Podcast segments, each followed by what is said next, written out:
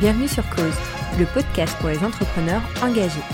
Je suis Audrey Embarek-Rollin et toutes les deux semaines, je vous accompagne dans le développement d'une communication digitale impactante et alignée avec vos valeurs. Grâce à ce podcast, vous aurez les clés pour communiquer efficacement autour de vos produits et services afin de diffuser votre message et vos engagements à vos clients idéaux. Alors aujourd'hui, j'ai la chance d'accueillir Mathilde, qui est la fondatrice de l'agence RP Digital.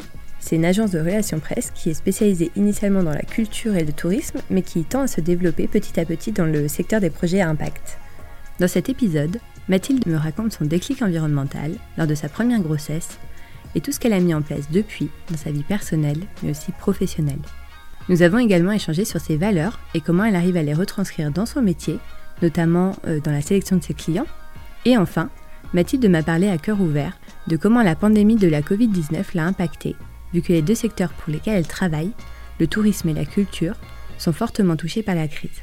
Nous avons d'ailleurs parlé de la communication en temps de crise, mais je ne vous en dis pas plus et je vous laisse écouter cet épisode très enrichissant. Bonne écoute. Bonjour Mathilde. Bonjour Audrey. Bienvenue sur euh, Cause. Merci beaucoup Voilà, du coup, on va commencer avec la première question euh, du podcast. Est-ce que Mathilde, tu peux te présenter, s'il te plaît? Alors, bien sûr, je m'appelle Mathilde Mignon, j'ai 35 ans. Euh, j'ai créé RP Digital il y a maintenant 6 ans. 6 ans et demi pour être précis, comme dirait ma petite. RP Digital, c'est une agence de communication et on est spécialisé dans le secteur du voyage, de la culture et plus récemment de l'environnement et aussi du secteur euh, famille. À côté de ça, j'enseigne depuis 5 euh, ans à la Sorbonne, à l'Institut de tourisme de la Sorbonne qui s'appelle l'IREST, où j'enseigne euh, plusieurs matières, le tourisme durable, le tourisme sportif et également la communication culturelle. Et du coup, tu as fondé RP Digital en 2014, si je me trompe pas. Oui, c'est ça. Ok. Est-ce que tu peux me raconter du coup les prémices euh, bah, de ton lancement justement euh, en 2014 et puis surtout m'expliquer aussi le moment où tu as eu le déclic? Parce que je crois savoir qu'il y a un moment où tu as un petit peu changé du coup euh, bah, tes centres d'intérêt au niveau des, des partenaires avec qui tu travaillais. Donc j'aimerais bien que tu nous expliques tout ça. Alors, en fait, donc oui, c'était en 2014, en septembre 2014, après un licenciement économique. Euh, je me suis euh, tout de suite dit, bah, je vais euh, proposer mes services en communication dans mon secteur de prédilection, le tourisme, proposer un petit peu tout ce que je sais faire en com, donc les relations presse, la com digitale en particulier. en fait, le déclic, ça a été assez vite, quasiment en même temps, parce que j'ai créé ma boîte en même temps que je suis tombée enceinte. Ok. donc il y a six ans, c'était ma première grossesse.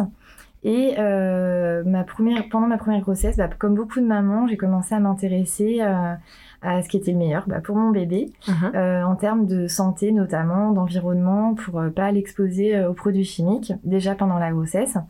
Donc j'ai commencé, moi, à titre perso, à vraiment commencer à m'intéresser, puis à m'engager en termes environnementaux. Et ensuite, le, vraiment le déclic au niveau professionnel cette fois, c'est parce que j'ai partagé, alors ça devait être en, je pense, 2015, euh, j'étais dans un coworking qui s'appelle le Cube.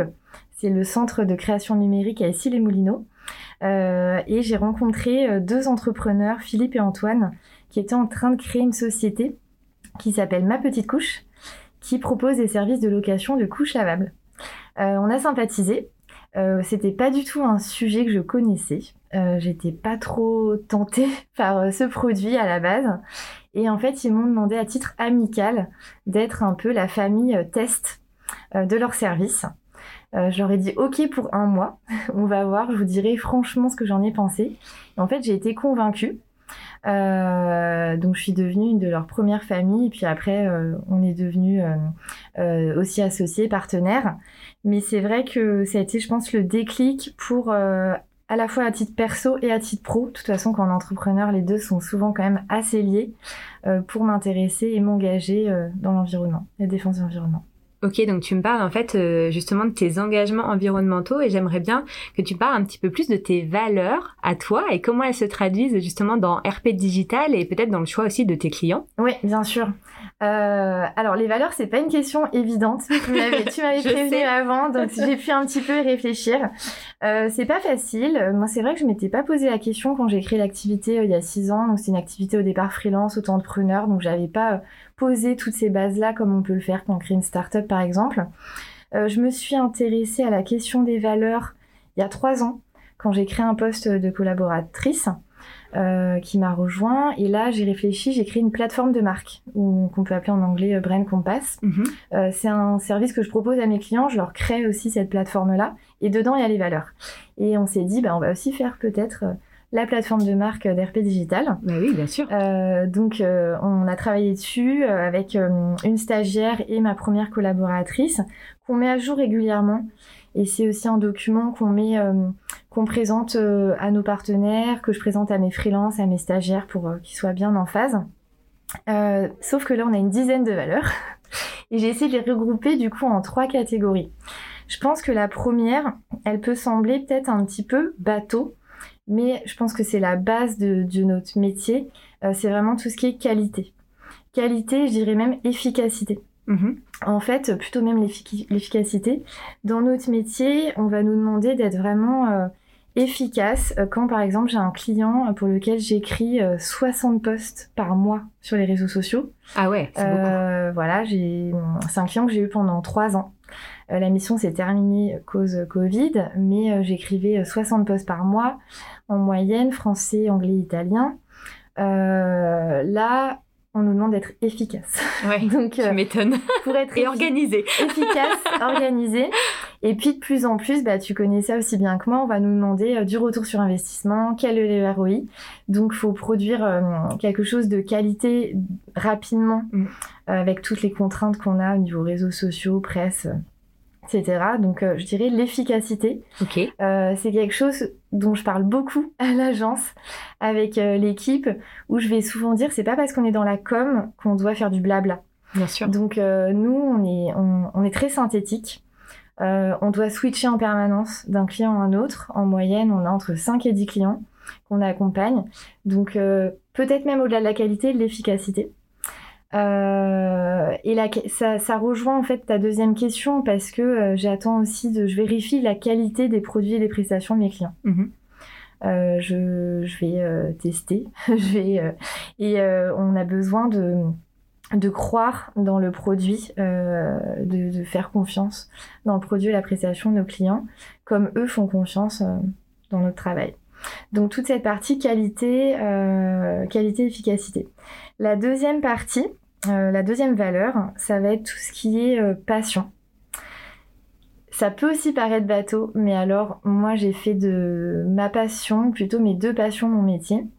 Euh, ça rejoint peut-être d'autres valeurs ou compétences ou savoir-être qui sont l'enthousiasme, l'énergie. Je pense que quelque chose qui va me caractériser, c'est aussi l'énergie. On en a vraiment besoin dans nos métiers. En fait, je parle de deux passions parce qu'on va avoir la passion du métier en lui-même. Moi, j'aime communiquer. Bon, tu vois, je suis bavarde, va falloir m'arrêter à un moment donné. Euh, j'aime communiquer, bah, écrire, parler, euh, traduire dans des mots simples des choses compliquées, transmettre. Donc il y a cette passion-là, transmettre aussi comme je peux transmettre aux étudiants. Et il y a la passion du secteur. Mhm. Donc euh, la passion à la fois du voyage, mais au-delà du voyage, voyager moi-même, du, du, secteur tourisme. Ça fait, donc moi j'ai fait des études en tourisme à l'Institut de tourisme où j'enseigne. Donc euh, le secteur du tourisme, ça fait 12 euh, ans que j'évolue euh, dedans. Et tu as fait un tour du monde aussi. J'ai fait un tour du monde aussi. Enfin voilà, c'est encore le perso et le pro qui se, qui se mélangent.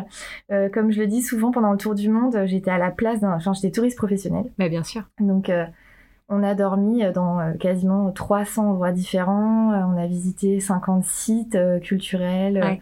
Donc on peut ensuite se mettre à la place du voyageur. Donc la passion euh, pour le métier et pour le secteur tourisme, culture mhm. et l'environnement. Du coup, ça, ça, ça fait la liaison avec la troisième valeur. La troisième valeur, en fait, ça va être les valeurs euh, éthiques et environnementales. L'éthique, c'est quelque chose qui est vraiment, je me rends compte, hyper important pour moi. Euh, l'éthique, ça va se traduire chez RP Digital sur plein de choses. Ça va être sur nos prestations, c'est l'éthique sur les réseaux sociaux. Euh, ne pas utiliser des photos sans avoir demandé l'autorisation. C'est tout bête, mais faut, beaucoup ne vont pas demander l'autorisation. Euh, ça va être euh, ne pas acheter des fans. Mm. si un client me le demande, refuser et expliquer pourquoi. Ça va être faire appel à des influenceurs qui n'achètent pas non plus de fans. Mm. Donc il y a vraiment toute cette partie éthique transparence avec le client, transparence avec les équipes, donc c'est assez large, et valeur environnementale, donc ça qui prend de plus en plus d'importance. Nous, chez RP Digital, on essaie de le traduire aussi au bureau. Euh, c'est pas évident, on n'est pas parfait, mais euh, j'ai toutes mes collaboratrices depuis environ trois ans, je les initie entre guillemets au zéro déchet, quelque chose qui prend de plus en plus de place dans ma vie perso. Oui, bien sûr, c'est cool. Donc euh, voilà, je leur en parle aussi quand il y a des petits cadeaux à faire, bah, pour Noël, les anniversaires, je leur offre des éponges Tawashi. Enfin voilà, j'essaie un peu de de leur de leur de leur transmettre ça. Euh, donc tout ce qui est un petit peu zéro déchet euh, au bureau et puis du coup aussi bah, prospecter euh, des clients en phase avec ces valeurs-là. je travaille notamment avec le réseau des grands sites de France, mm. qui est un réseau d'une cinquantaine de sites qui sont des sites très touristiques, très fréquentés. Mais toute la problématique, c'est justement comment accueillir un grand nombre de touristes tout en respectant l'environnement de ces sites l'environnement à la fois naturel, les paysages, mm. mais aussi l'environnement, les, locaux, les métiers, savoir-faire locaux. Euh, donc il n'y a pas que euh, ma petite couche, on voit très bien l'aspect écolo avec les couches lavables, mais aussi un, réseau comme le réseau des grands sites de France. Oui, ça me fait penser que j'avais écrit un article pour euh, des blogueurs justement sur le site de Chambord. J'avais expliqué le côté, ben, ouais, exactement, comment ils développent justement le côté préservation de leur parc, euh, attrait touristique de Chambord, mais justement en contrôlant pour pas avoir du tourisme de masse, euh, tout ça, tout ça, comment développer, mais tout en faisant attention à l'impact sur le. C'était super intéressant en fait. Je savais pas euh, justement en allant visiter le château qu'il y avait tout ça derrière, et, euh, et franchement j'étais étonnée de découvrir bah, justement euh, tout ce qu'ils mettaient en place derrière pour développer ça. Les solutions, c'est pas que des quotas on va voir certains sites comme les îles Galapagos, par exemple, où il y a des quotas de visite. les parcs américains. Voilà, les Machu Picchu aussi, il me semble que maintenant, il y a aussi des quotas. il me semble. Moi, j'étais en 2008, je crois qu'il n'y en avait pas à l'époque. Donc, euh, en France, en tout cas, avec le réseau, c'est pas forcément ce qu'ils vont euh, privilégier. Mais par contre, toute une gestion euh, et valorisation du site touristique, culturel et naturel mm. pour faire coïncider, en fait, ces différents usages du site un usage touristique, mais aussi euh, les locaux qui mhm. vivent, qui travaillent, euh, qui façonnent le site. Mhm. Donc ça, c'est passionnant. C'est un acteur. Alors en fait, l'ancienne directrice était une de mes profs à l'IREST. Ok, en gestion euh, des sites culturels. Et on a toujours gardé contact. et maintenant, je fais quelques missions pour eux régulièrement, notamment en relation influenceurs. Donc voilà, ça fait vraiment partie des clients qui font sens avec les valeurs que j'ai envie de, transmettre dans la société. Ok, maintenant on va jumper sur un sujet que, que j'aime beaucoup euh, parce que je le trouve très intéressant et parce que je pense qu'on peut tous apprendre euh, bah, justement des expériences des autres. Et j'aimerais te poser la question, pendant du coup tes, tes six ans maintenant euh, d'entrepreneuriat, est-ce que tu as déjà vécu des, des moments de, bah, de difficultés, des échecs? Et si tu peux nous expliquer voilà ce qui s'est passé et surtout comment tu as, comment as rebondi Ouais, alors oui, des difficultés, il y en a pas mal. le parcours d'entrepreneur est semé d'embûches. Euh, il y a beaucoup de difficultés, je dirais. Euh, ce qui est difficile, par exemple, c'est quand on perd un client. Mm. Euh, nous, on, a plutôt, on fait assez peu de one-shot, de missions ponctuelles. On fait plutôt d'un accompagnement sur la durée. Un an, deux ans, trois ans. Il y a certains clients que j'accompagne depuis quatre ans. quand on perd un client, ça, c'est vraiment toujours difficile. Il y en a eu quelques-uns, ça a vraiment été dur pour moi. Et généralement, j'ai remarqué, euh, parce que comme tu dis, il faut toujours en sortir grandi, voilà, de mm. ces échecs et essayer de, d'en faire une force. Donc, on a toujours essayé de vraiment analyser ça. Euh, on s'est rendu compte que souvent, notamment, on accompagne pas mal de startups. Mm euh, on se retrouve sur, sur des valeurs, notamment la passion euh, du métier. Euh, les startups, souvent, vont nous choisir pour la même raison pour laquelle elles vont nous quitter. Je m'explique. Euh, une start-up, par exemple, va nous choisir parce qu'on est euh, une petite agence, donc on est deux, même si on travaille avec euh, des freelances. Euh, des partenaires. Donc on est une petite agence à taille humaine, euh, la start-up où ils sont au début 20 vont travailler avec nous pour notre spécialité tourisme par exemple. Puis au bout de 3-4 ans, ils vont faire des levées de fonds. Mhm. Euh, ils vont être 200. Je, l'ai connu avec plusieurs, plusieurs start-up. Et là, ils vont du coup choisir une plus grosse agence, peut-être un peu plus spécialisée finance, économie. D'accord. Ça, c'est quelque chose, euh, une difficulté à laquelle j'ai fait face deux, trois fois. Maintenant, je la connais, donc je Mm. m'y attends, je m'y prépare. Euh, voilà, c'est un, maintenant, c'est un cheminement que je, que je connais. Du coup, tu dirais que tu as développé le, ton mindset euh, par rapport à ça au fil des années? Est-ce que tu as, travaillé ça vraiment en profondeur euh, pour te préparer justement euh, bah, à ce que ça te touche moins personnellement quand ça arrive? Ouais, maintenant, ça me touche moins, je m'y attends beaucoup plus. Euh, moi, ce que j'aimerais, c'est pouvoir grandir avec eux. Bien Et sûr. du coup, voilà, qu'on continue ensemble parce que je m'en sens capable. Mhm. Pour, mais je pense que c'est encore une logique aujourd'hui des startups. Mm. Finalement, euh, quand ils grossissent, ils changent d'échelle, de régulièrement remettre un peu tout à plat. On va changer de graphiste, on va prendre un nouveau euh, webmaster, euh, on va refaire le site et euh, on repose souvent ses bases. On en parlait tout à l'heure, il faut régulièrement se remettre à jour aussi sur nos valeurs. Elles peuvent Bien avoir sûr. changé par exemple. C'est pareil, startups remettent souvent à plat. Ouais. Et voilà, en tout cas, ça c'est une difficulté que je ressens depuis quelques années qui est récurrente. Euh, après, il y a plein d'autres petites difficultés, les impayés, toutes ces, Ah oui. toutes ces questions-là, où là, faut se faire maintenant, je pense, accompagner par des structures euh, dédiées, parce que c'est quelque chose qui bouffe quand même pas mal. Euh, c'est pas évident, euh, parce qu'on, surtout quand on a des relations comme nous,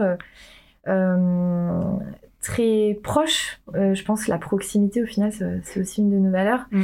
Euh, proche de nos clients. Euh, je dirais même affective en fait, donc c'est compliqué d'aller ensuite euh, réclamer son dû. Euh, voilà, un, un autre, une autre sorte de difficulté. Et vraiment la plus grosse difficulté, c'est quand même aujourd'hui avec le contexte actuel, bah, comme tu l'as dit, comme on en a parlé, je suis dans le tourisme comme toi. Mm. Donc euh, vraiment là, c'est euh, c'est la plus grosse difficulté qu'on peut rencontrer. On est un acteur du tourisme aujourd'hui, euh, on est dans une période où on peut pas voyager. Donc mes clients en pâtissent, donc forcément moi j'en pâtis aussi. Donc euh, là c'est pas évident en ce moment. Euh, on a des clients qui vont se retirer. Euh, certains vont tout miser sur la communication, donc on a plus de travail avec certains clients, et puis d'autres vont du coup faire la communication en interne avec les moyens du bord, et soit on se retrouvera un peu plus tard ou pas. Donc là, il faut se réinventer. Euh, heureusement, il y a d'autres secteurs qui m'intéressent, comme je te l'ai dit, bah, notamment l'environnement. Donc on est en, on prospecte. Du coup, on doit être dans une démarche de prospection, ce que j'avais jamais vraiment fait. Ouais. Euh, c'était plus un travail par le bouche à oreille, par euh, le, le réseau. Oui, bah c'est normal et c'est parce que tu te réorientes. Donc forcément, les gens qui venaient vers toi euh, quand le tourisme et la culture allaient bien, t'avais pas besoin de communiquer. Alors que là, forcément, tu pivotes un peu dans ton activité et tu vas vers des vers l'environnement où peut-être que tu le disais moins dans ta communication. Du Ouais. coup, là, t'es dans un pivot et pour l'instant, les gens ne te connaissent peut-être pas pour ce secteur. Voilà, Donc il faut, dans un premier temps, je pense que tu communiques là-dessus Ouais. et bah, que tu ailles prospecter. exactement. Et du coup, ça m'oblige moi aujourd'hui à remettre à plat, comme Ouais. on disait tout à l'heure, toute euh, ma façon de communiquer. bah oui, bien sûr. Euh, L'agence de com, euh, on doit aussi nous avoir notre propre communication, même si les cordonniers sont les plus mal chaussés ah parfois. bah ça. Donc on doit euh, revoir nous notre com, revoir justement nos valeurs, etc. Mhm. Et c'est vrai qu'on prospecte. Bah là, je viens d'avoir une stagiaire euh, en com pendant deux semaines qui m'a aidé sur la prospection. Et on s'est euh, focalisé sur justement euh, des acteurs dans la défense de l'environnement et des acteurs autour du secteur famille, environnement, zéro déchet. Donc euh, on espère que ça va porter ses fruits dans les prochaines semaines. Eh bah oui, on croise les doigts pour toi en tout cas. Merci. Et donc justement, tu commences à me parler de la, de la communication. Et euh, je voulais savoir, donc toi tu communiques bien sûr pour toi, tu, tu, venais, tu viens de le dire pour RP Digital, mais tu communiques aussi pour tes clients. Et je voulais savoir du coup, euh, bah, quels sont tes canaux de communication en général pour toi et tes clients? Qu'est-ce que tu utilises? Euh, Comment tu vas communiquer? Comment t'adaptes ta communication sur chacun de ces réseaux? Et surtout, il y a une question secondaire qui est hyper importante, tu en parlais, à cause de la crise du coup de la Covid-19 qui a touché très fortement le tourisme. Tu as dû, je pense, adapter ta communication à ça parce que le qui dit tourisme dit ben on n'a pas pu voyager pendant presque un an. Du coup, je me doute que tu as dû adapter ta communication. Donc j'aimerais beaucoup que tu nous parles de ça. Ouais, donc c'est vrai que c'est aussi un petit peu un leitmotiv que je répète toujours euh, à mon équipe, c'est euh, bien sûr le client d'abord. Donc je t'ai dit, on a entre 5 et 10 clients, donc c'est bien sûr priorité à euh, notre le travail qu'on doit délivrer, donc euh, la com, les réseaux sociaux, les RP de nos clients. Les notes passent toujours en second, donc on est beaucoup moins assidus sur notre propre communication. Nous, chez RP Digital, alors j'ai eu un site internet dès le début il y a six ans, c'est toujours le même, qu'on met à jour, mais il va falloir peut-être un peu le remettre à plat à un moment donné. Donc il y a le site internet qui est vraiment une vitrine, portfolio de ce qu'on fait, mais je vais pas avoir des clients grâce à ce site. C'est mhm. assez rare que j'ai des appels et souvent ça ne débouche pas parce qu'on nous, on nous connaissait pas par ailleurs. Euh, ensuite, j'ai mes propres réseaux sociaux. Euh, je pense peut-être le relais le plus important, c'est mon propre LinkedIn. Mhm.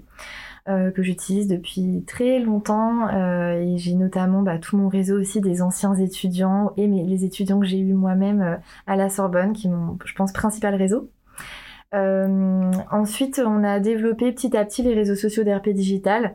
Ça reste assez light pour, pour leur gestion. Euh, on va principalement mettre le relais des actualités de nos clients. Ok. voilà.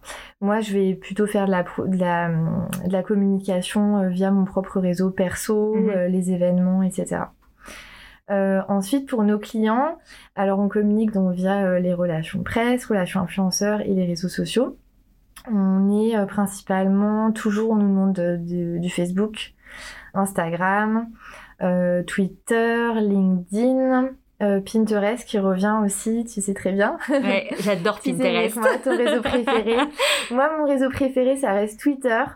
Et euh, je suis beaucoup sur LinkedIn aussi. Ouais, LinkedIn euh, qui a un très fort impact. D'ailleurs, on en parle dans l'épisode avec Anne, l'épisode 3, et euh, elle dit que c'est dingue justement la portée qu'a LinkedIn, parce qu'en fait, quand quelqu'un va commenter ou liker notre post, notre post va s'ouvrir à tout son réseau. Donc en ah fait, ça fait un impact incroyable. C'est incroyable. Je donne aussi des, je fais des interventions à la Sorbonne auprès des étudiants sur la technique de recherche d'emploi, et voilà, on, on le sait en termes de recherche d'emploi, ce qui était normalement, enfin l'objectif numéro un de Bien sûr. Oui, c'était notre CV en ligne normalement à la base. à la base, et c'est devenu beaucoup plus. Ouais. Euh, après, on a un petit peu fait TikTok pour certains clients. Ok, intéressant. Euh, ponctuellement, c'est pas notre spécialité, mais euh, on a pu être, euh, faut être assez créatif. Bien sûr. Et du coup, bah, ça rejoint ta deuxième question sur la com de crise euh, actuelle. Alors, bah c'est ça, il faut être de plus en plus créatif. On nous demande d'être de plus en plus créatifs parce qu'il faut occuper le terrain, surtout dans le tourisme. Mm. Euh, on travaille par exemple pour des destinations euh, françaises et étrangères et euh, des destinations où on ne peut pas forcément voyager actuellement. Parfois, il n'y a même pas de ligne aérienne pour y aller en ce moment. Mm.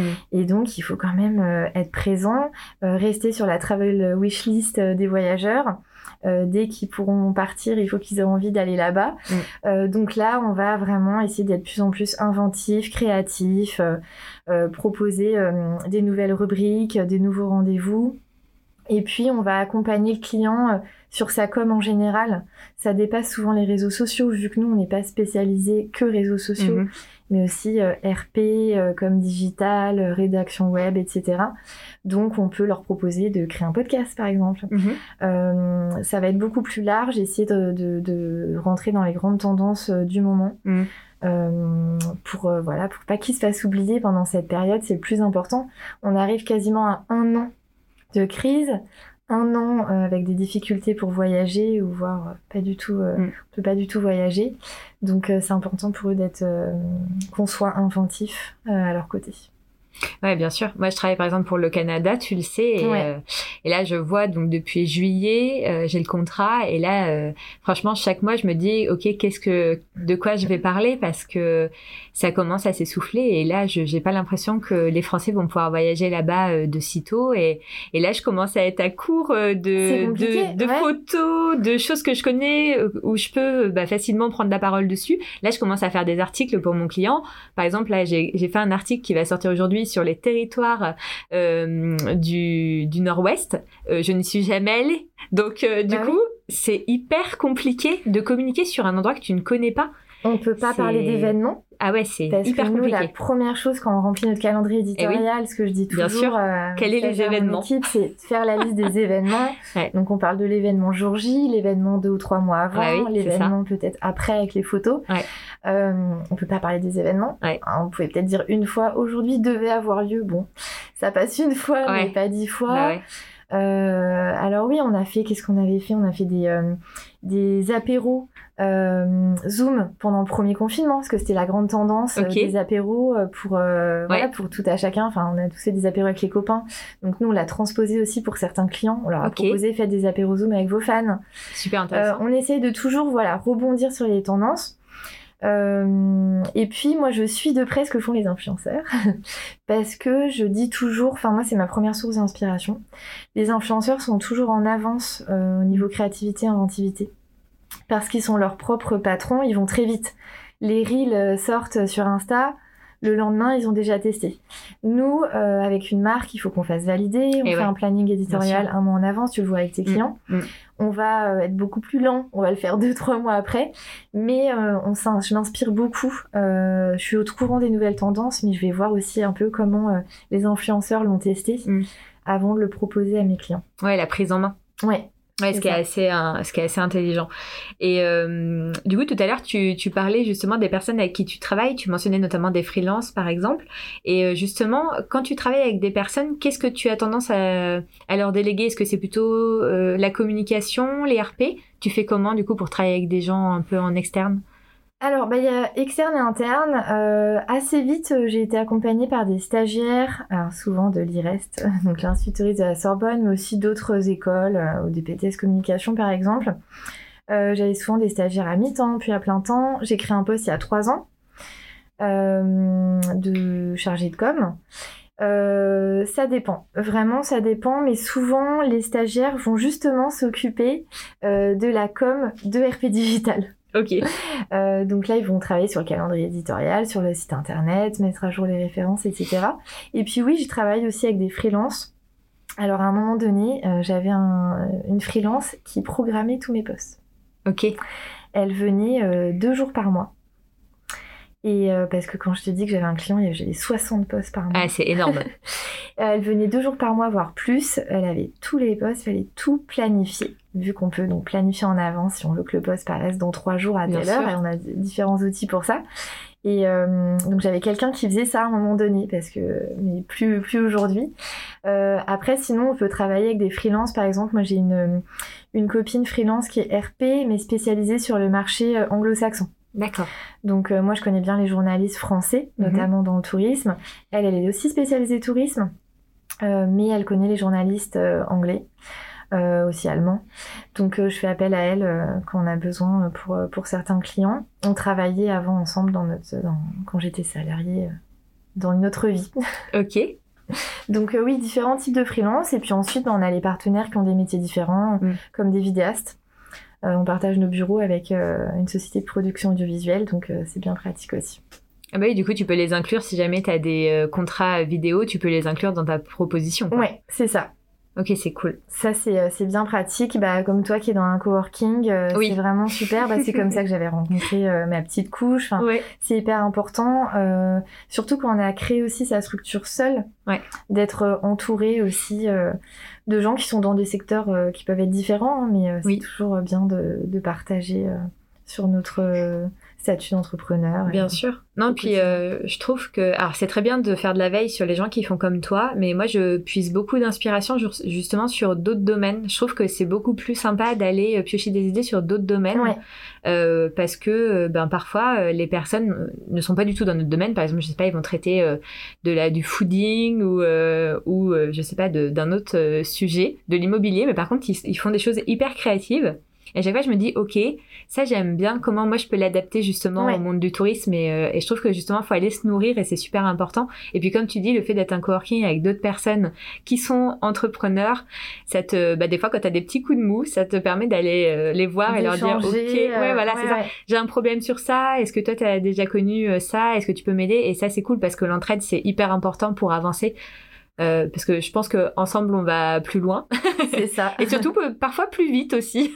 non mais c'est vrai, euh, moi je pense que souvent aussi je vais donner des conseils à des jeunes entrepreneurs, des, des erreurs que j'ai pu faire et je me dis mais ils vont tellement gagner du temps moi si j'avais su ça. Donc euh, j'en ai reçu aussi plein hein, qui m'ont évité plein de d'écueils. Mais oui, on peut on peut aller beaucoup plus beaucoup plus vite et plus loin À plusieurs, c'est sûr. Et justement, est-ce que tu as déjà testé des choses toi, en termes de communication qui n'ont pas du tout fonctionné? Ah oui, souvent. bah souvent parce que euh, on est dans des métiers, euh, on l'a dit tout à l'heure, avec euh, les nouvelles fonctionnalités, etc. Il y a plein de nouveautés en permanence.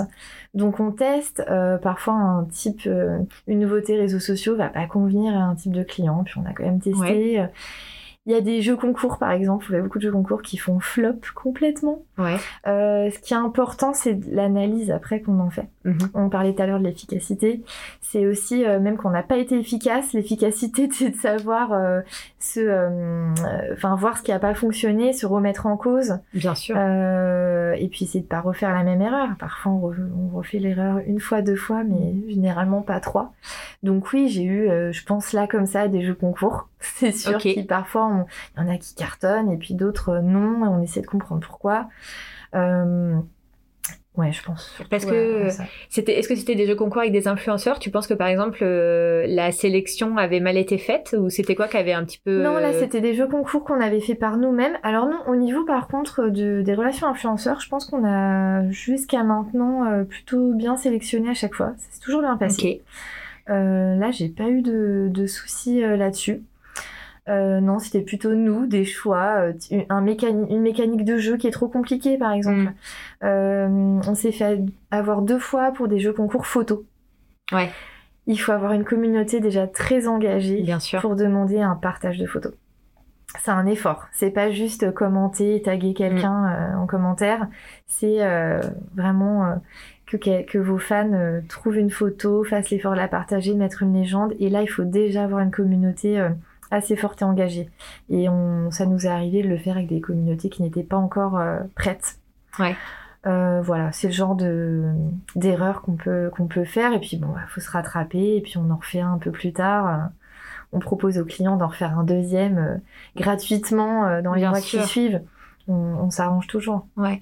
Alors c'est marrant parce qu'en plus euh, cette semaine j'écoutais euh, une formation euh, gratuite qui s'appelle Catching d'une québécoise qui s'appelle Geneviève Gauvin et justement il y a eu toute une vidéo sur le thème des jeux concours. D'accord. Et justement la personne disait faites attention quand vous demandez un effort de la part des personnes, faites attention à ce que l'effort soit lié avec le gain. Et justement, elle dit parfois, euh, il y a des gens qui demandent des mécaniques euh, incroyables pour un gain qui est trop minime, et vice versa. Parfois, il y a des gens qui offrent un gain qui est incroyable, mais avec juste euh, une contrepartie de commenter et taguer deux amis. Et elle dit justement, faites attention à ça. Et son conseil, c'était de tester auprès de, personnes proches, de dire voilà, j'ai ça comme concours, est-ce que toi tu le ferais? Et si la personne te dit trop vite, ah oui, bah oui, carrément, c'est que peut-être que c'est pas assez, euh, justement, euh, que la mécanique est pas assez élevée. Et puis, si la personne ne le fait pas, parce que oui, justement, ça lui demande de prendre son appareil photo, d'aller faire une photo, etc. Enfin, ça lui demande, du coup, de la logistique, de réfléchir au truc, et du coup, c'est trop pour derrière euh, gagner une boîte de chocolat. ben voilà, du coup, elle disait de tester avant de lancer le concours sur un panel de personnes proches et en affinité avec ton domaine. Et j'ai trouvé petit tips intéressant comme ça. C'est hyper intéressant. et après, euh, oui, on peut le tester justement auprès de ses colocataires euh, de coworking ou euh, si on a des petits groupes. Alors nous, on a créé par exemple, bah, en parlant de communication, je pense que ça fait un peu partie de la com de RP Digital. J'ai créé un groupe WhatsApp, les amis de RP Digital par exemple. Ok. en fait, j'avais fait une conversation Facebook il y a longtemps, mais Facebook a été un peu déserté par une partie, en tout cas, nous, de nos amis écosystème RP Digital. Du coup, on a créé un groupe WhatsApp qui est beaucoup plus utilisé maintenant.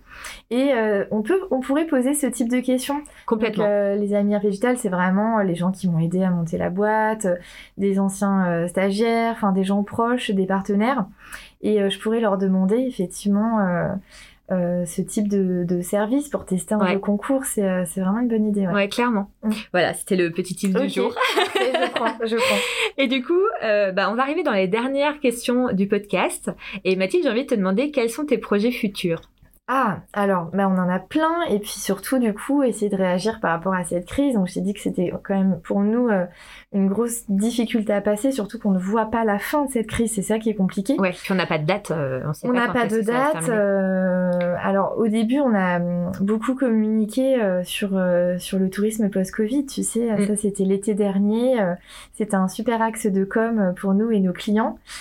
Sauf qu'en fait, on est toujours dans le Covid. On n'est toujours pas passé à l'étape post-Covid. Donc, on peut plus être sur cet axe de com. C'est le post-confinement plutôt. C'est ça. Donc on a un peu parlé trop vite et on a eu cet espoir qu'à l'automne mm. les choses repartent. Hein. Mm. On y a tous tous cru.